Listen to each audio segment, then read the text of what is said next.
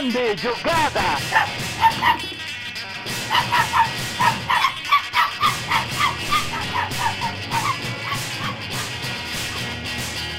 Autogol!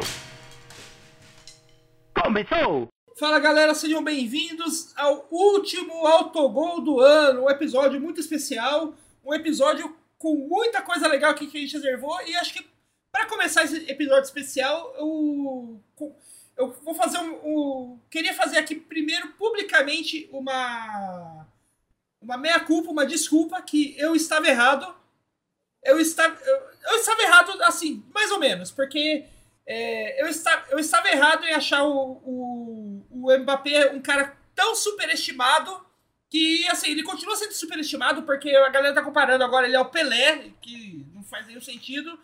Mas eu, eu até então achava ele um cara superestimado até para comparar com gente tipo Cristiano Ronaldo, Kaká, Ronaldinho Gaúcho.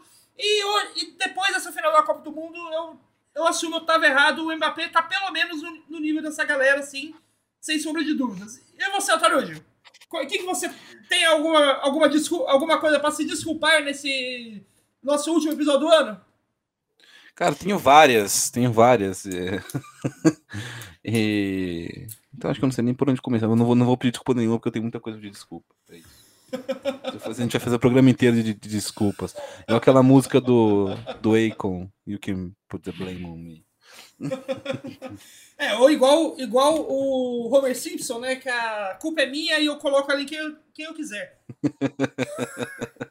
o Homer Simpson tem, tem, tem várias frases muito interessantes sobre autocrítica, né? Tem uma, um, eu lembro tem um episódio que ele. Eu não lembro. Faz uma das merdas que ele costuma fazer né? E aí a, é, a Marge tá brava com ele e ele pergunta pra Marge, cara, quantas vezes eu vou ter que falar que eu sinto muito? E ela fala, você não falou nenhuma vez, ele esperava que o número fosse zero. então, tipo...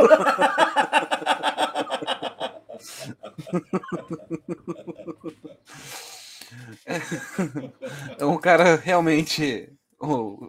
Talvez seja a nossa maior referência em autocrítica hoje, seja Homer Simpson. Antes da gente começar o programa especial de hoje, que vale dar uma.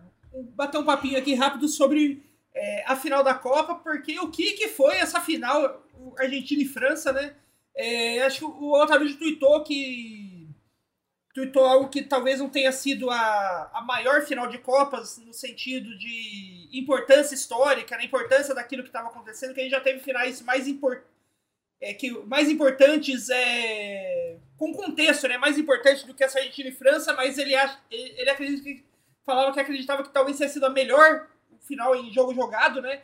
Eu não sei nem se foi se eu, se eu posso cravar que foi também a melhor é, final em jogo jogado, porque eu não assisti todos os finais de Copa, então realmente eu não sei não sei dizer se realmente foi a melhor, mas uma coisa que eu tenho certeza é que nenhuma final de Copa do Mundo foi mais dramática do que essa Argentina e França. É, com certeza. Acho que eu, quando, quando eu falo melhor, talvez seja mais até no sentido de melhor de assistir. Né? Qualidade do jogo mesmo. Foi, foi bom, foi legal, pô, tá, foi movimentado. Mas não é um negócio que fala, meu Deus, né? Que jogo de extrema qualidade, exime a qualidade. Se pensar em qualidade das equipes, por, é, lá, falando, vamos, vamos, vamos, vamos categorizar, né? Primeiro em tamanho de finais para mim. Para mim, algumas finais vêm na frente. Né, a final da Copa do Mundo de 70, uh, ah, por exemplo, está na frente, porque tinha tal, foi, teve talvez a melhor exibição da história de uma seleção em uma final, que foi a seleção brasileira contra a Itália. É, sem contar que também é um dos maiores times, se não um dos melhores, se não o melhor a, a vencer a Copa do Mundo, né, o Brasil de 1970. Em 50 também, por toda, toda, toda a representatividade que teve a final do Maracanã, com mais de 200 mil pessoas no estádio, né, o segundo título do Uruguai, ganhando do país da casa, duas equipes sul-americanas, eu acho que teve um significado muito foda também. Né, a, a, final de 86, em que a Argentina ganhou também, para mim, uma, uma final é, com um significado diferente. E é, 94. 94, quando tinha Brasil e Itália, chegaram como na época, os três, aliás, os dois maiores campeões da Copa do Mundo, cada um com três Copas até então. Então valia ali quem ganhasse seu primeiro tetracampeão. Valia também meio que um título não oficial de melhor jogador do mundo, porque você tinha de um lado o Brasil, no, no Brasil o Romário, que era o melhor do mundo, é, naquela temporada, e o Badio, que era o melhor do mundo na temporada anterior. Então, tinha os dois melhores jogadores do mundo né, é, se enfrentando um em cada time. Tinha uma a possibilidade de revanche, primeira final desde 70 para a Itália ganhar do Brasil, primeiro jogo entre eles em Copa desde 82, o Brasil se vingar da Itália também. Então, para mim, 94 foi uma, uma, uma final com significado, com peso maior ainda do que 2022.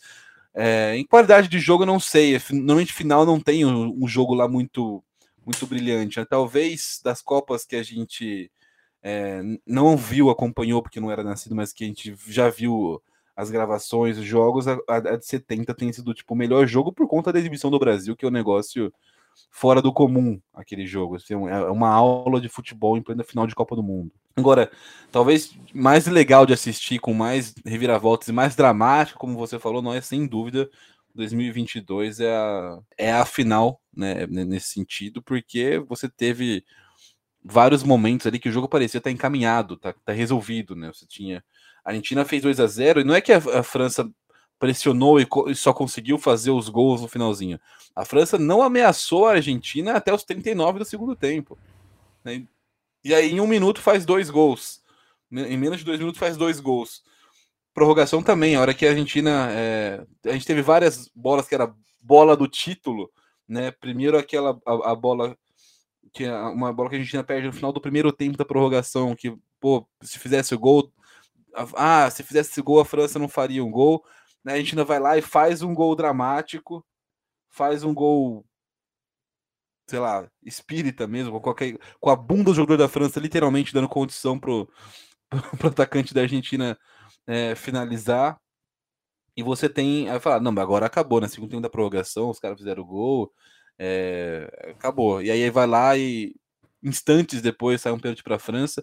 E aí no último lance tem aquela bola do Moni, cara a cara com o, com o goleiro, ele chuta em cima do goleiro. Esse, esse lance, inclusive, foi é, alvo de muitos debates imbecis na internet.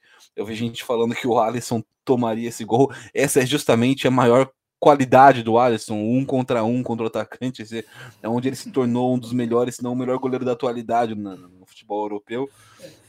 Aliás, aliás, o, aliás o, o gol que o, o gol que o Mani é, perdeu né, nesse, no final do jogo lembrou, me lembrou muito é, aquele do Palmeiras campeão da Libertadores ano passado, o Daverson. Só que o Daverson Sim. fez e o Mani acabou não fazendo, né? Pois é. Se o Deschamps tivesse convocado o Daverson, que poderia ter se naturalizado francês, já que não tem atuação pela seleção brasileira, faltou essa percepção de mercado pro, pro, pro, pro Deschamps, faltou analisar as oportunidades disponíveis. Né? O cara nunca jogou pela seleção brasileira, ele poderia se naturalizar francês e jogar francês. Inclusive, então fica aí o, a crítica, a falta é, de é, aliás, observação e scouting. É, é, aliás, a, a, melhor thread do Twitter depois da, da, final da Copa do Mundo era a galera. É, foi, foi, o. Não lembro que conta que fez, que, que é, pegou aquela foto do momento do M. Martins defendendo o chute do Moni e montou, tipo, thread de jogadores de qualidade duvidosa que fariam esse gol. o Daverson, logo, lógico, estava no topo porque ele não só faria, como ele já provou que ele, que ele fez, né? Ele fez esse gol. Sim. Né?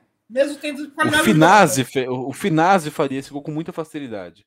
Sim, Finazzi, o. Fugiu o nome do. O daquele... Pablo. O Pablo faria esse gol. Uhum. Sim, o Pablo não faria. No São Paulo. Pablo não Faria, São Paulo. É. No Atlético Paranaense ele faria. Sim. O Santiago, Santiago Altanque faria esse, faria esse Com gol. Com certeza. Ia meter uma cacetada no, no gol, aquelas porradas. Não é nem na categoria, é só. Marcelo Moreno faria esse gol. Com certeza também. Marcelo Moreno, com certeza. Marcelo Moreno não é nem qualidade duvidosa. Marcelo Moreno é qualidade certamente mediana. Aliás, outro de qualidade certamente mediana que faria esse gol, o Wellington Paulista. o Wellington Paulista, sim. O Wellington Paulista, o Wellington, sim, o Wellington Paulista aliás, já, já, fez mais de um gol na carreira dele desse, desse jeito. Sim, a, gente, é, a, a lista de jogadores que não eram ruins, mas que também não eram bons, que estão nesses certamente medianos, é muito extenso. O Rafael Moura faria esse gol. Dagoberto. Especialmente se estivesse, Dagoberto, se estivesse jogando pelo Goiás. O Rafael Moura faria isso com certeza. Sim. A gente tem uma, uma, série de jogadores do futebol brasileiro que. E sem falar das lendas, né? Paulo Baier. É, esse, esse, aqui tá falando de outro, outro patamar aí. Né, de, de jogador. Washington, coração, você tá em outro patamar. Fernandão, Uhum. Yarley, são, são, são verdadeiras lendas do futebol brasileiro. E esses, né, com certeza fariam. Ali- aliás, você falou do, do- você falou do Fernandão. É tipo, eu. é, tipo, a gente sabe, quem escuta o podcast sabe que tanto eu quanto o Altarujo adoramos o Giroud e tal. Mas se o Fernandão fosse francês, ele seria titular no lugar do Giroud da seleção da França. Ah, com certeza. O Fer- o Fernandão era um jogador espetacular. Né? Ele, ele, é- ele era uma versão mais completa do Giroud. Né? Se você for analisar, comparar, é, ele, ele tem essas, essas características de ser um cara de área que não tá lá só para fazer gol, né? que, que não tá lá só para fazer gol, que não, não tinha aquele, aquela agilidade de drible, assim, mas ele era um cara, porra, diferenciado no ataque. É, o, diferenciado. o- o Fernandão foi durante toda a carreira dele o Ibrahimovic do fim de carreira. Exatamente. Exatamente. ok, gostei, gostei, gostei da sua comparação, Noia. Não esperava por ela. Vamos lá. Acho que só para a gente fechar de vez esse debate de Copa, acho que vale só uma, uma questão rápida para a gente abordar. A gente vê pessoas é, comparando Messi Pelé. Não, agora com certeza o Messi é maior do que o Pelé. Ou não, o Pelé com certeza é maior do que o Messi. Para mim, a, a- grande verdade disso é que assim, é muito difícil analisar. É muito difícil comparar Messi com Pelé por conta dos, dos contextos, das épocas diferentes. Para mim, o Pelé ainda é muito maior. Por, por- pelas coisas que ele fez, por ser um pioneiro, por ser. é, sei lá, por, por ter ganho tudo que ele fez, né? Por tudo que, tudo que ele ganhou, por todos os gols que ele marcou. Ah, mas é porque no, um monte foi amistoso, de não sei, mas na época não tinha tantos jogos mesmo. Não, não era uma época que você tinha jogos, você, não, você tinha, zero proteção de arbitragem contra faltas violentas em cima do, do, do- Pelé. Então, s- são, são épocas muito diferentes. Agora, e- o que, pra e mim, o assim, que- o que dá. E também, tipo, Ah. ne- nem, é, nem no Brasil, nem na Europa você tinha essas temporadas de 40 jogos, o- o- um campeonato nacional, mais as Copas, Sim. mais campeonato. É, o, campeonato, o, o campeonato nacional daquela época tinha o quê? 20 jogos? 15 Sim. jogos, né? Tipo, no máximo. Sim, sim. É, pra, pra mim é uma, é uma comparação que ela, ela não se sustenta. Pra mim, o- Pelé é, me- é melhor, é, ma- é maior do que o Messi, mas pra mim, o, o que é certo garantir, porque pra mim também não é um absurdo uma pessoa falar o Messi é o maior de todos os tempos. Não é, não é. Você olhar tudo que o Messi faz também não é porra, um negócio absurdo pensar isso. Não é uma loucura, não é um, um delírio. Delírio é falar de Cristiano Ronaldo, por exemplo. Delírio é falar de, de outros jogadores. Pra mim, o Messi e o Pelé, eles estão num patamar que é, hoje fica mais visível que está acima dos demais. Né? E aí, no, abaixo deles, aí vem Maradona, Cruyff, é, Ronaldo, é, o, o Ronaldo dos dois, né? o Ronaldo Fenômeno e o Cristiano Ronaldo.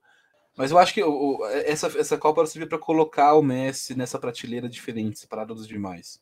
Uma prateleira que só tem ele e só tem o Pelé. Né? São os dois caras que são mais diferentes de todos mesmo. A gente teve aí um monte de craque, um monte de lendas também ao longo da- do- do- dos anos, das décadas, mas igual a esses dois, é, não tem. Acho que não tem. Uhum, Sim, é isso aí. E, e eu fiquei feliz pelo, pelo título da Argentina.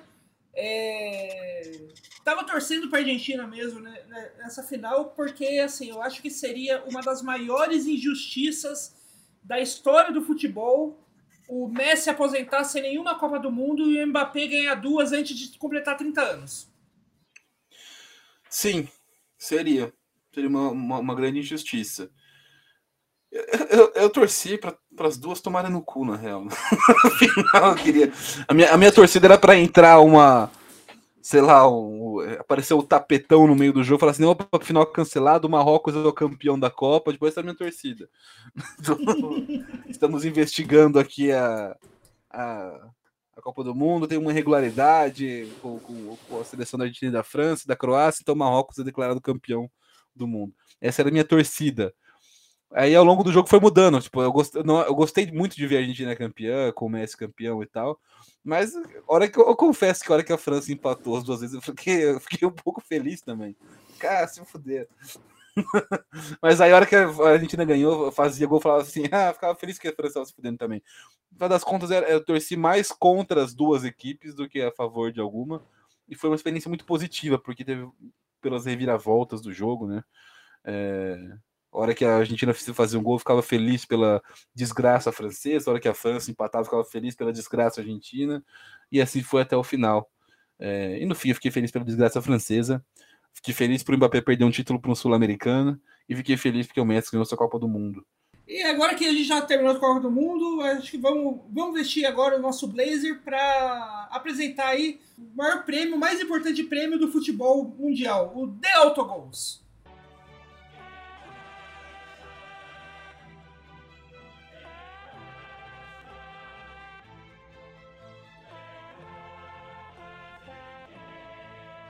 The Autogols. Good evening, ladies and gentlemen. Welcome to Boa noite, senhoras e senhores. Sejam bem-vindos ao prêmio Autogol, o prêmio mais importante dentre todos os prêmios sem nenhuma importância do futebol mundial. Não, galera, galera pra ficar tranquila, zoeira, zoeira, a gente não vai fazer o, o, o, o prêmio Autogol em inglês. Pode ficar tranquilo. Porque daria muito trabalho, daria muito é. trabalho.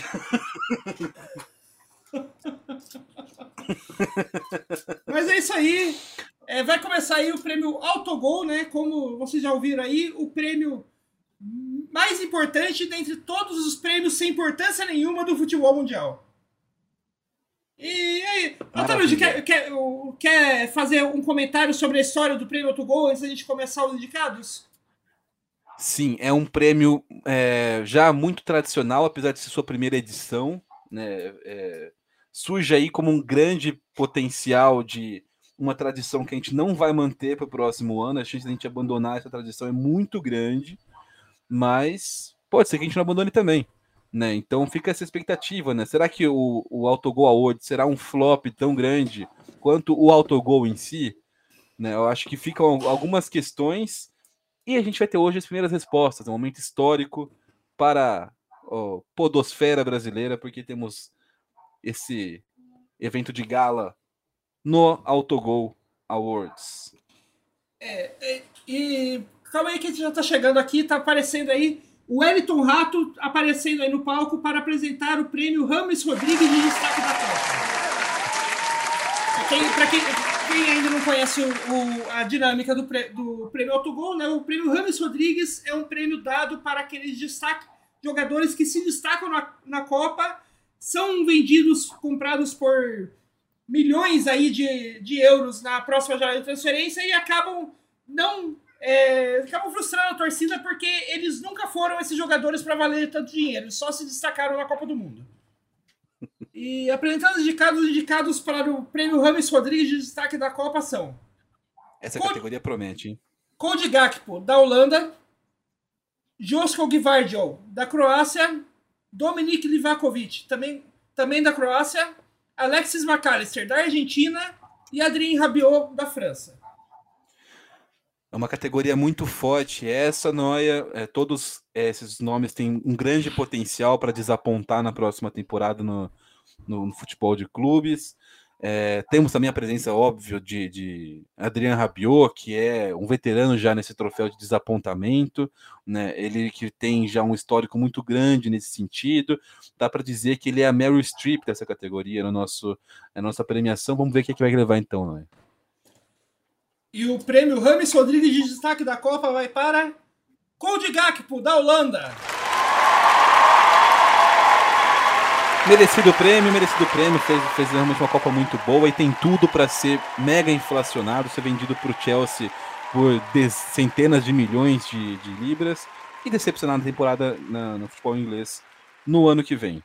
É, Cody Gakpo, que já vinha esse ano com, pra, com o passe um pouco inflacionado é, pelo fato dele ser um dos recordistas em gols e assistências da, da liga holandesa, né, pelo PSV, e agora com essa ótima exibição que ele fez na, na Holanda, que foi o artilheiro da Holanda na Copa do Mundo, ele tem tudo aí para aparecer como salvador da pátria de algum time que, que esteja é, jogando menos a sua capacidade. Tipo, é muito, muito a cara do, do Chelsea lá gastar 100 milhões de, li, de libras nele, ou o Liverpool ir atrás por 80 milhões de libras, o Liverpool também está precisando de um, de um jogador da posição, e ele acabar sendo, assim como foi o Rames Rodrigues que dá o prêmio a esse troféu, um jogador bom, mas não bom o suficiente para valer tudo aquilo que pagaram nele.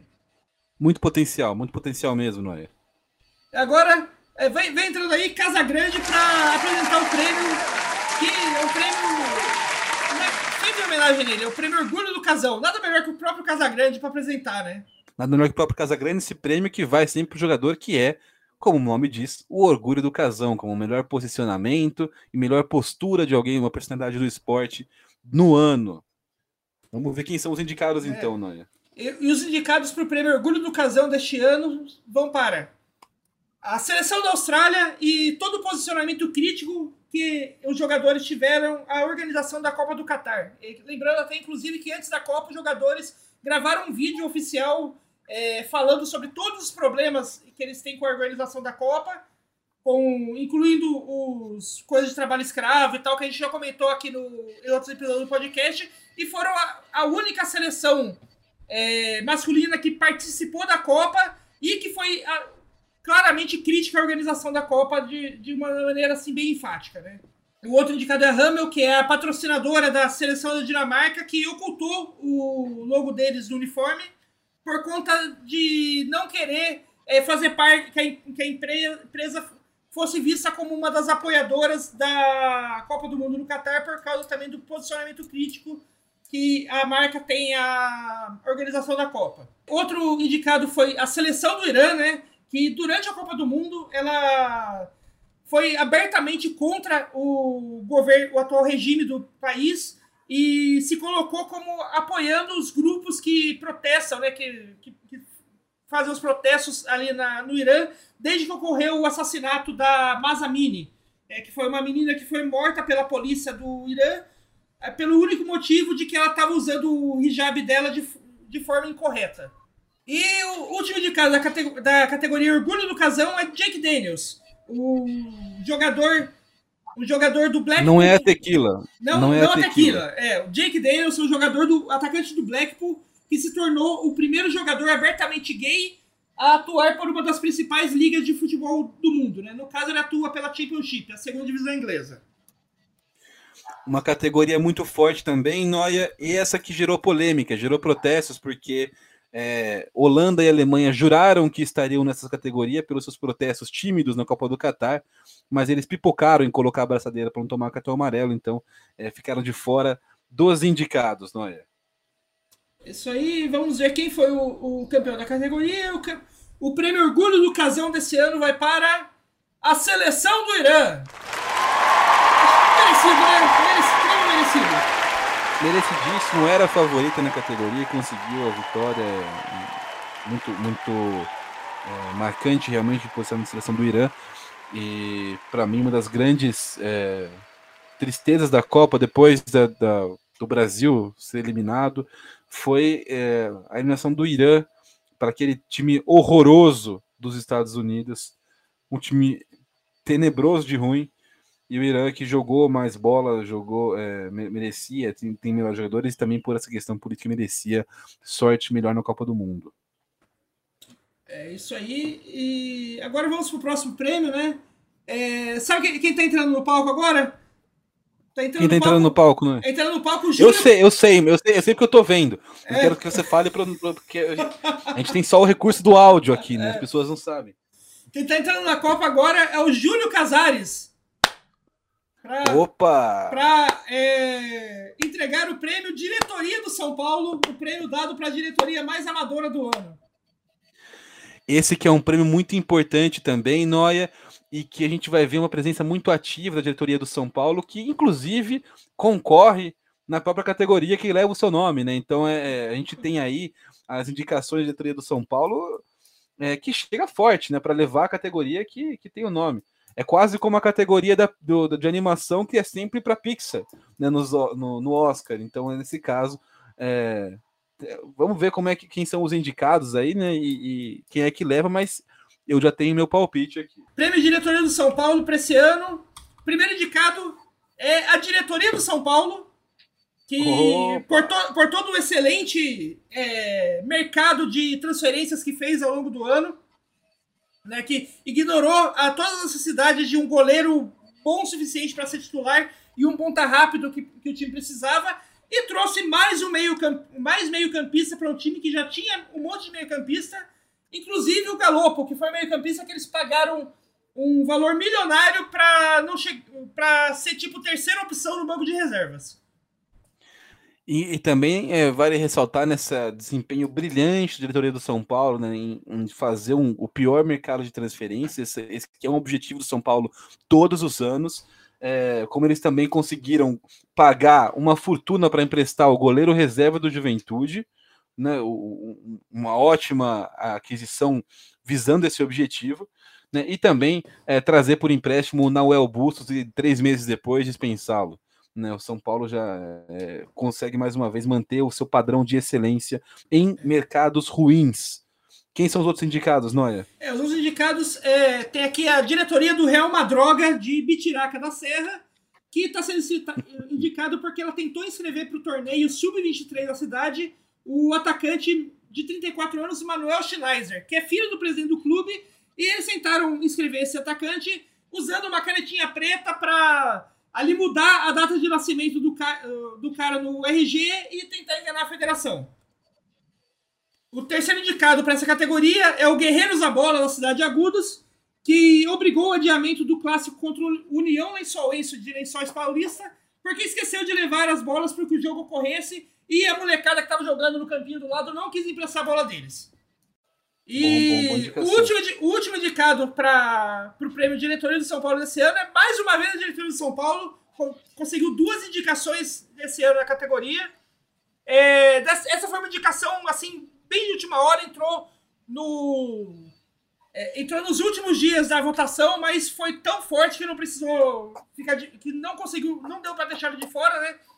Que foi o a investigação né, que o diretoria de São Paulo está fazendo com áreas de caças bruxas aí para descobrir quem que foi o responsável por dispensar o Hendrick do clube, né? O Hendrick que antes de, de ser um, jo um, um jovem de muito futuro ali no Palmeiras e que valeu uma transferência milionária para o Real Madrid, talvez a, é, se, eu, se, eu, não estou enganado, a maior transferência já paga para um jogador brasileiro com menos de 18 anos da história, né?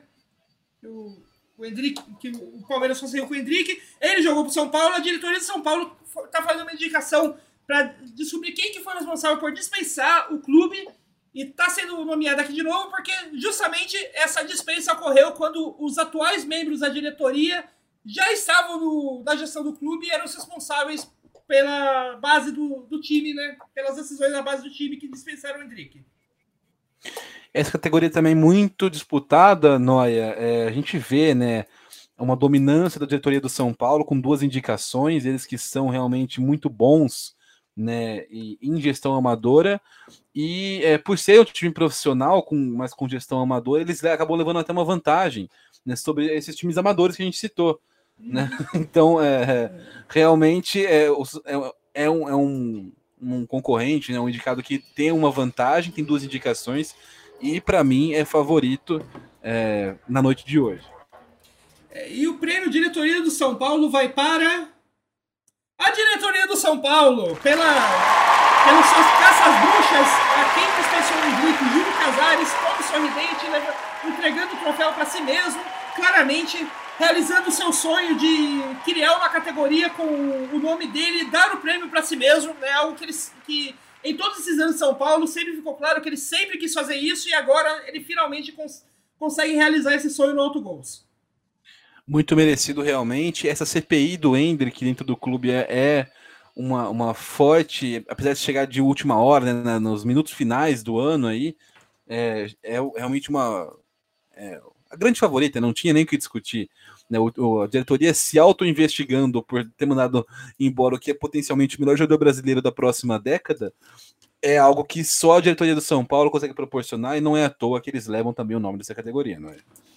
É isso aí. Boa, o, boa sorte aí para nos próximos anos para todos esses times aí, para o Real Madroga, para o Guerreiros da Bola e para todos os outros times amadores que vão tentar é, ser reconhecidos aqui, mas infelizmente, enquanto a diretoria do São Paulo continuar no par, acho que vai ser difícil o time amador ganhar essa categoria.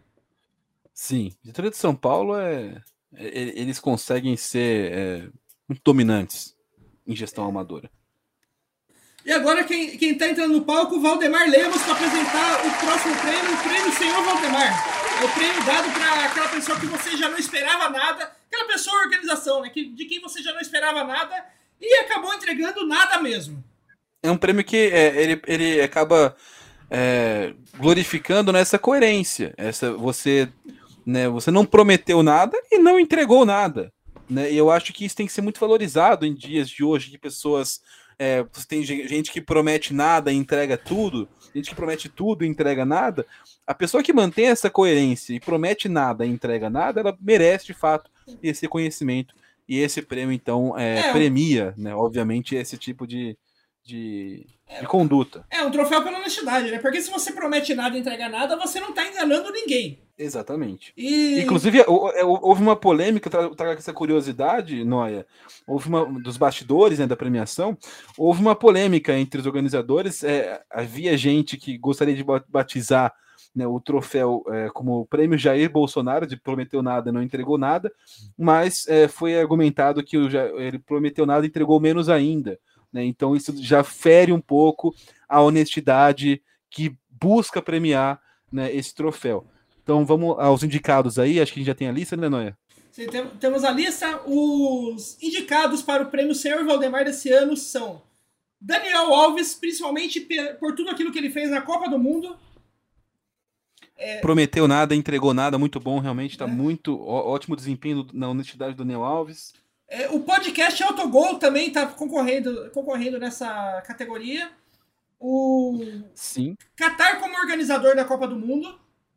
Muito o forte. quarto indicado é o Thiago Leifert, por toda a treta com, que ele arrumou com, com o Casagrande, porque o Thiago Leifert não perde uma oportunidade de ser almofadinha, né? E o, o quinto e último indicado para o prêmio Senhor Valdemar, a diretoria do São Paulo. Poxa, olha aí ela de novo. Uma categoria muito forte, é? E fica claro também né, que a gente tem é, uma série de, de, de instituições, organizações e pessoas que a gente esperava muito pouco e realmente não entregaram nada ao longo do ano, então essa coerência merece ser premiada. Eu também tenho aqui comigo quem é o grande favorito, não quero falar. Vamos esperar sair o anúncio oficial aí nas mãos do senhor Valdemar Lemos. É, e o prêmio senhor, senhor Valdemar vai para diretoria do São Paulo. Mais uma vez eles conseguiram o segundo da noite. É, é a grande estrela da noite, a diretoria do São Paulo consegue se destacar em várias categorias.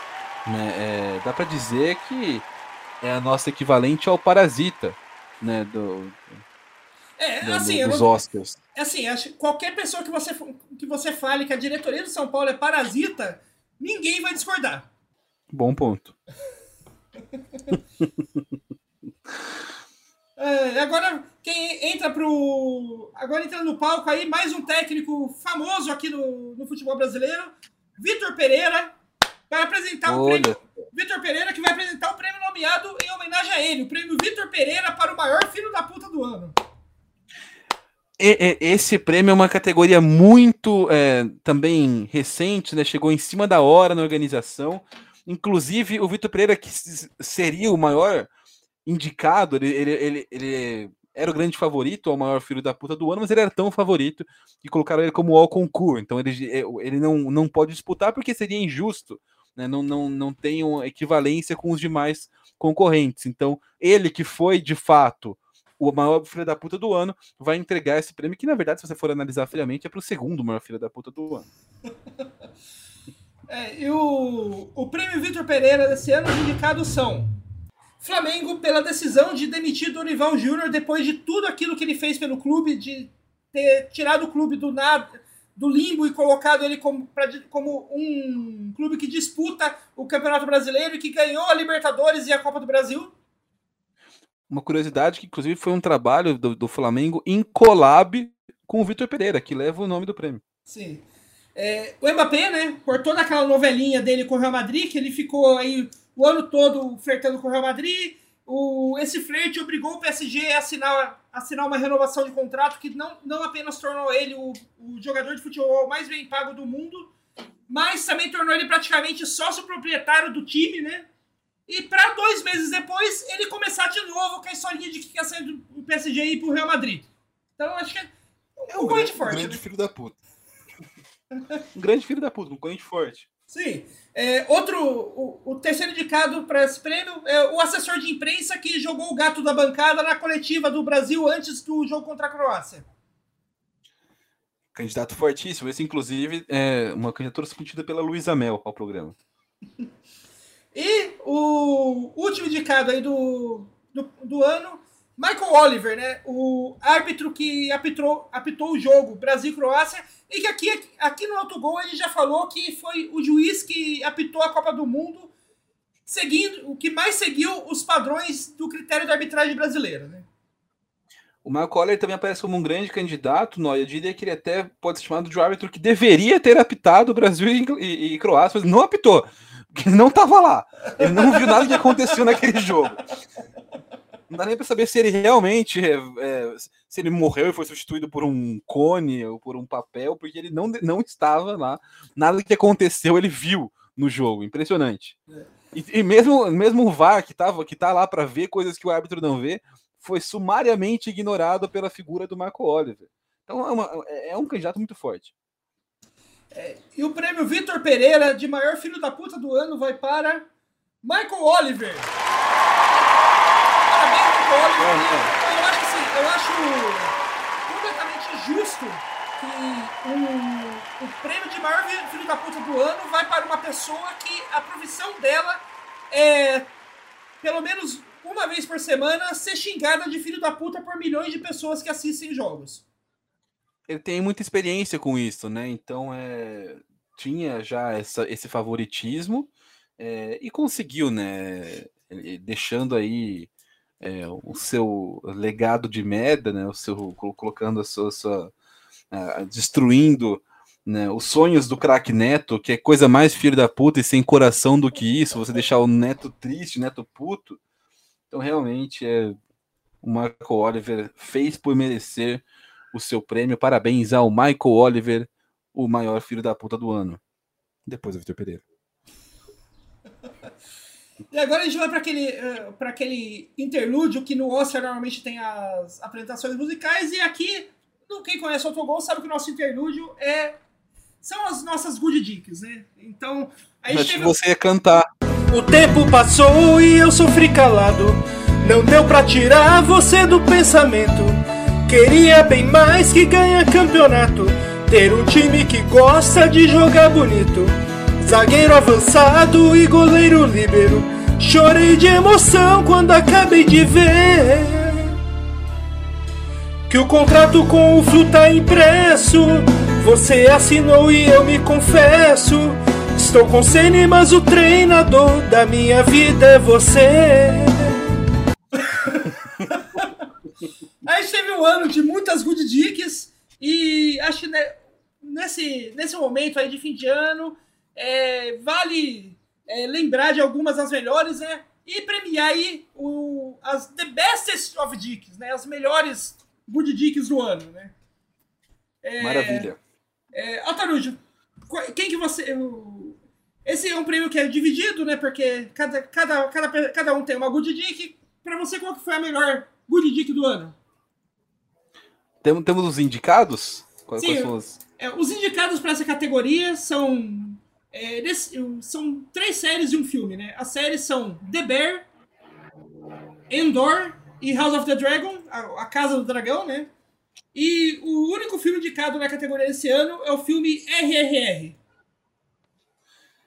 São, são realmente ótimos dicks, Noia, é, são, são dicks muito marcantes né, para o nosso, nosso ouvinte. É, mas de todas essas séries, de todos esses filmes, acho que é o, grande good dick que, que para mim era o entra também naquele estava esperando muito pouco, entregaram tudo, é a série Andor. Cara, que série espetacular.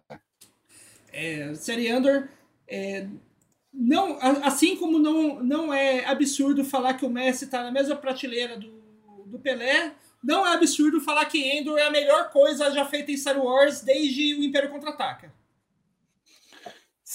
Não é absurdo como, como compartilha essa opinião. Inclusive, o, o, o, universo que envolve o Cassian Andor em, em Star Wars é muito bem é, montado. Eu gosto muito do filme do Rogue One.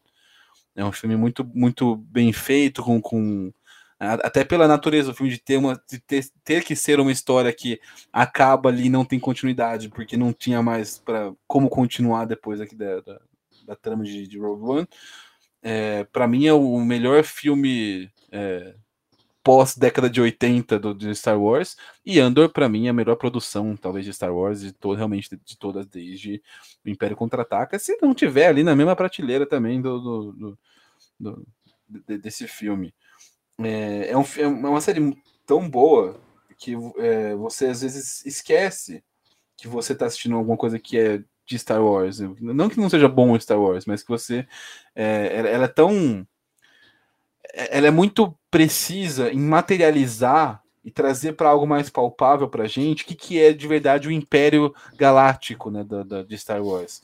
Que até então a gente vinha, o que, que era o Império? O que, que era essa, essa grande luta? Óbvio que já tinha porra, várias metáforas, a política global e tal, mas você tem é, em Andor um negócio muito mais claro, porque até então nos filmes de Star Wars, nas séries, era ah, é, o Darth Vader é o Império, o Palpatine é o Império, né, o Stormtrooper é um negócio meio distante, né? Tipo, ah, Jedi, aí os Jedi se combatem. E, e, nesse filme não, você vê tipo realmente como uma organização é, de, com, baseado em violência policial, né, em fascismo, em autocracia, e então é, é, traz muito mais próximo para a gente essa questão, porque a gente vive hoje no, no mundo, né, de maneira geral, essa, essa, essa ascensão da, da extrema-direita, isso, isso, e torna algo mais palpável, e, e, acho que eles fazem isso muito bem, e até intencionalmente eles usam pouco os personagens não humanos, nessa série. Eles aparecem mais como figuração, coisa, coisa meio uh, esporádica assim,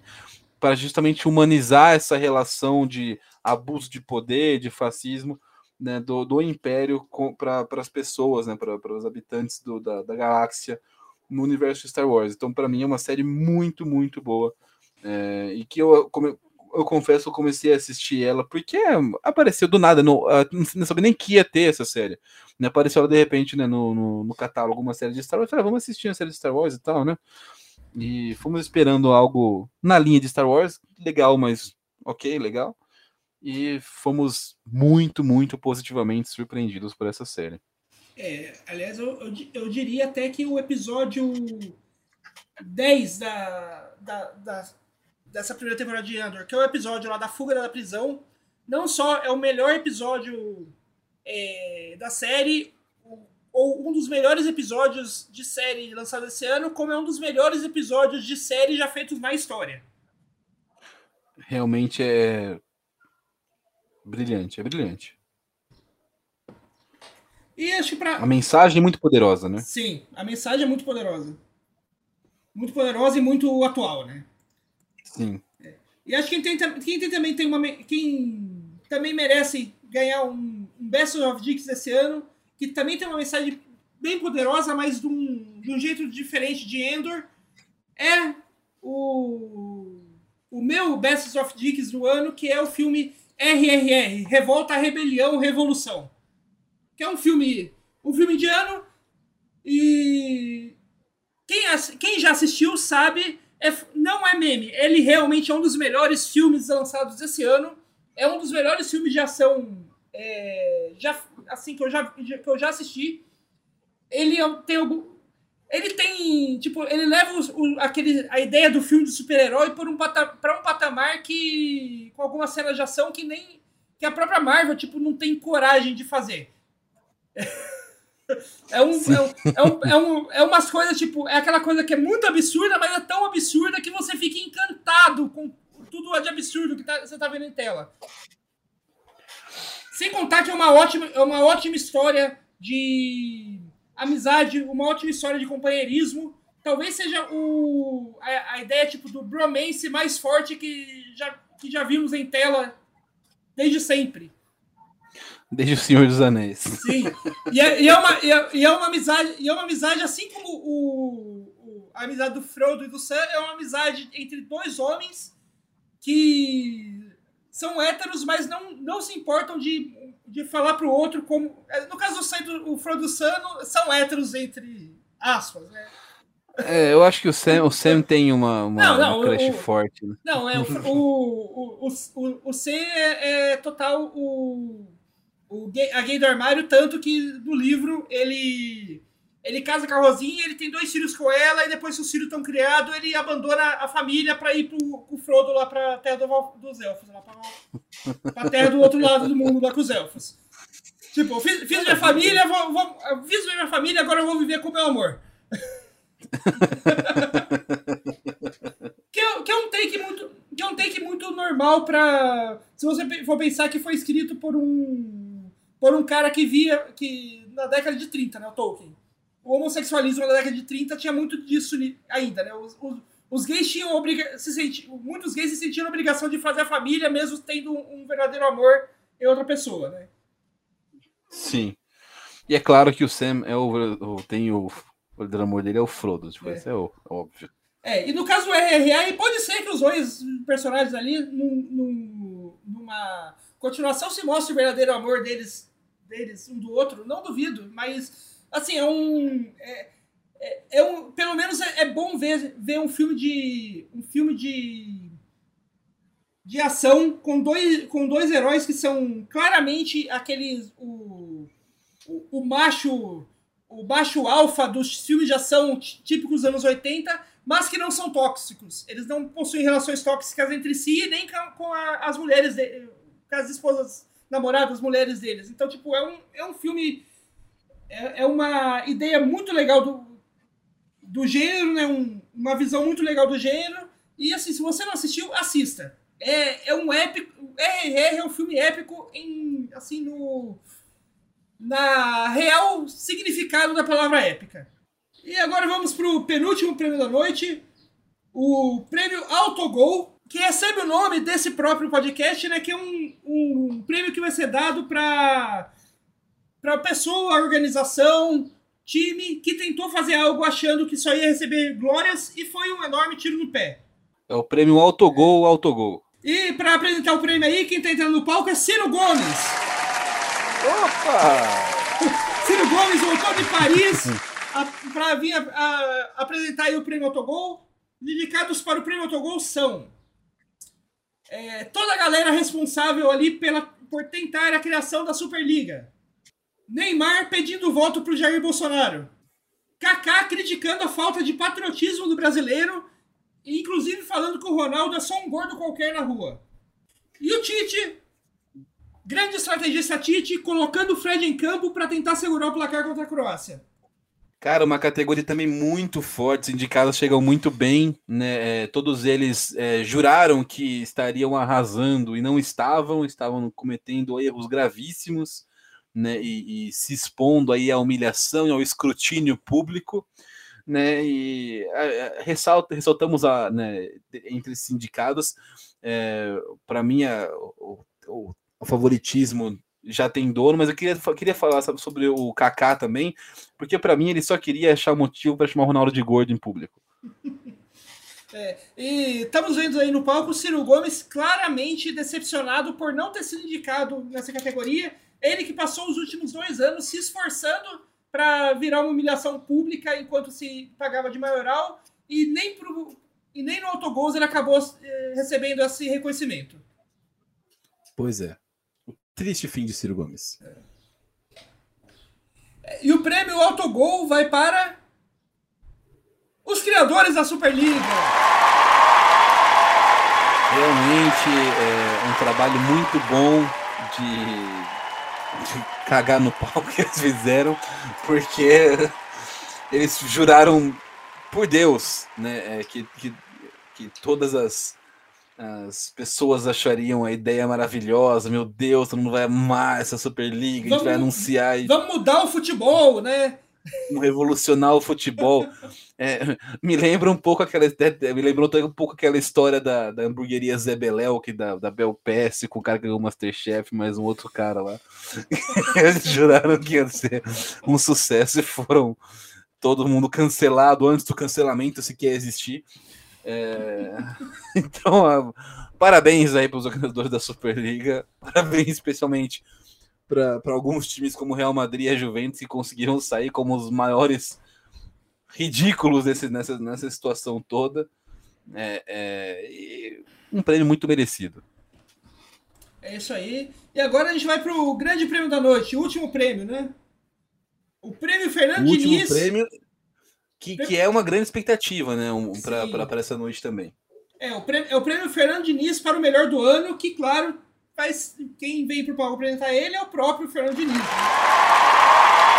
Esse grande ícone e futuro técnico da seleção brasileira. É isso aí. É, os... E se a gente sobreviver o suficiente, Noia, para que a gente encontre vida em outros planetas e tenha uma Copa do Mundo, Copa do, do Universo, né? Ou, ou, se fosse ter tipo um Space Jam, que os alienígenas chegam aqui e desafiam a gente para jogar futebol, ou vão dominar a raça inteira, eu confiaria tudo nas mãos de Fernando Diniz. O futuro do planeta. Os indicados para o prêmio Fernando Diniz desse ano são Richardson, Emiliano Martinez, Messi, também, Haaland e os médicos da sogra do Vitor Pereira. Uma categoria muito forte, Rafael Noia. É, você vê que aí, assim como a FIFA, a gente desconsiderou quase a temporada inteira para colocar só a Copa do Mundo. Né? Três indicados são da Copa do Mundo. Então a gente seguindo aí o padrão FIFA de premiação. Mas eu acho que vem uma surpresa por aí. Eu acho que. É, vamos ver, vamos ver quem é o vencedor. É. Não, não, quero dar spoilers. É. E o, o vencedor do prêmio Fernando Diniz esse ano vai para os médicos da sogra do Vitor Pereira. Um excelente trabalho para recuperar a senhora, a sogra do Vitor Pereira, a tempo dele fechar com o Flamengo uma semana após o anúncio da saída do Corinthians. Então, eu acho que é, com, com, certeza foi um, um verdadeiro milagre. Nenhuma defesa que o Emiliano Martinez fez em pênalti foi um milagre maior do que esse operado pelos médicos, né, que responsáveis pela, pela vida da sogra do Vitor Pereira, porque é, inclusive trouxe toda essa consequência né, ao futebol brasileiro, teve um impacto muito positivo para a carreira do Vitor Pereira. É, o Vitor Pereira que é um cara que saiu dizendo que era apaixonadaço pelo Corinthians, que seria o sonho dele continuar, mas só não poderia continuar no Brasil porque a sogra dele estava doente. Felizmente, esses anjos de Deus, que são os médicos da sogra do Vitor Pereira, intercederam, conseguiram curá-la a tempo dele não ficar no Corinthians mas fechar com o Flamengo. Então, muito bom, parabéns aos médicos, realmente merecem o prêmio do ano de melhor personalidade, maior personalidade do ano no troféu Autogol. É, eu, eu, eu, queria saber quem são os médicos, da, da, os médicos que cuidaram da sogra dela, da sogra do Vitor Pereira. Será que foram o Dr. House e a doutora Meredith Grey? Cara, é, é, muito provável, porque só eles conseguem resolver uh, problemas tão graves de saúde em menos de uma hora. Todo... então... e se não for eles, para mim, é o, a próxima, próximo, sei lá, é, possibilidade seria Jesus Cristo, né? Que curava as pessoas com, com a força de Deus ali, mas. Esse aí, esse, esse foram os autogols esse ano. De autogols, o prêmio mais importante entre todos os prêmios sem importância. O que, que você achou da, da noite, Altarujo? Foi uma premiação interessante? Uma premiação interessante que inclu... uma premiação interessante que inclusive poderia até concorrer no ano que vem na categoria de senhor Valdemar, que é de que prometeu nada e entregou nada, porque foi um desempenho muito bom e muito coerente desse, desse troféu do autogol. Então acho que a gente realmente é, conseguiu é, desenvolver essa premiação com coerência, com honestidade. Todo mundo esperava que fosse ser ruim, realmente foi. Né, se você esperava realmente uma premiação séria, sinto muito, falhamos em comunicar pra, com você ao longo do ano todo. você, a gente não conseguiu expressar o que a gente realmente estava sentindo. Então, se, se você é um desses casos, a gente pede desculpa, a gente vai tentar melhorar próximo ano. Entre em contato com a gente nas nossas redes sociais que a gente não vai ver e não vai responder. É isso aí, esse foi o último autogol do ano. É, A gente vol- volta aí em 2023, em algum momento, provavelmente só lá para janeiro, lá para fevereiro, né? Acho que tirar um mêsinho aí de folga em janeiro, até porque não acontece absolutamente nada em janeiro. Copa do Mundo acabou. é, O que vai acontecer em janeiro? Pauli, é, Copinha no Copinha São Paulo e uma janela de transferência muito ruim do- da diretoria de São Paulo que provavelmente já vai começar, vai começar já em janeiro a preparar o as- a preparar o espa- espaço para ser nomeado no- nomeada novamente na categoria de diretoria de São Paulo do Autogols 2023. Esse é um trabalho que nunca para, nunca cessa, Noia. Impressionante. Não é à toa eles chegaram onde estão. É isso aí. Inclusive, eu só queria fazer um, um- um Hum. apontamento rápido aqui, perdão, né, um- de última hora aqui. A diretora de São Paulo está com um projeto ousadíssimo para 2023, que é conseguir o inédito rebaixamento à Série B do Campeonato Brasileiro. Né, e desponta com chances reais, né, com o mercado de transferência, com, esse, com o amadorismo que já virou tradição no São Paulo, nesse amadorismo. E numa Série A que deve ter times mais fortes. A gente tem a volta do Cruzeiro, do Botafogo, ah, perdão, e do Vasco, que não devem é, ser a, a baba que foram quando estavam na primeira divisão. Né? Você tem a volta do Bahia também, integrante do grupo City. Então, é o São Paulo, com seu é, ousadíssimo e já longevo projeto de rebaixamento, pode enfim conseguir esse ano. É um ano bom para o São Paulo conseguir. Basta continuar com o trabalho firme que eles vêm fazendo já nas últimas temporadas. Não, Que o sonho do rebaixamento próprio vai acontecer. Não, e é, um- e é um, e é um projeto visando o futuro, né? Porque uma das poucas taças, talvez. é, aliás, é, só, só tem duas taças importantes do futebol brasileiro que não existem na sala de troféus de São Paulo, que é a taça da Copa do Brasil e a taça do Brasileiro Série B. E com, um- e com um projeto bom de rebaixamento, você consegue ficar, estar disputando as duas todo ano. Aumentando as chances Exatamente. aumentando as chances do time finalmente completar a, ta- a taça de troféus né, e ter todos os, Isso é um- troféus, todos os principais troféus do futebol brasileiro. E isso é um trabalho trabalho também muito importante de auto, é, autoconhecimento do São Paulo, porque tem essas duas taças que o São Paulo não tem ainda, que são um objetivo muito grande no clube, mas o São Paulo reconhece que hoje não tem condições de ganhar a Copa do Brasil, né? É um time que não, nunca vai conseguir ganhar a Copa do Brasil. Então eles estão focando naquilo que é um objetivo mais palpável para o clube, que é conseguir essa taça da Série B brasileira para chegar mais perto de completar. E aí, quem sabe, né, em algum momento, brigar por uma Copa do Brasil, mas acho que esse é um, é processo de ma- mais é, longo prazo para a diretoria do São Paulo, nesse trabalho muito bom de implementar uma diretoria amadora, remunerada no futebol profissional, Noia. É isso aí, esse foi o fim do Autogol de 2022. É, ano que vem a gente está de volta aí com vocês, com o mesmo podcast que vocês sabem que não precisa esperar nada, porque não vai entregar absolutamente nada mesmo. Um beijo para vocês, um ótimo fim de ano para todos e até 2023. Um grande abraço!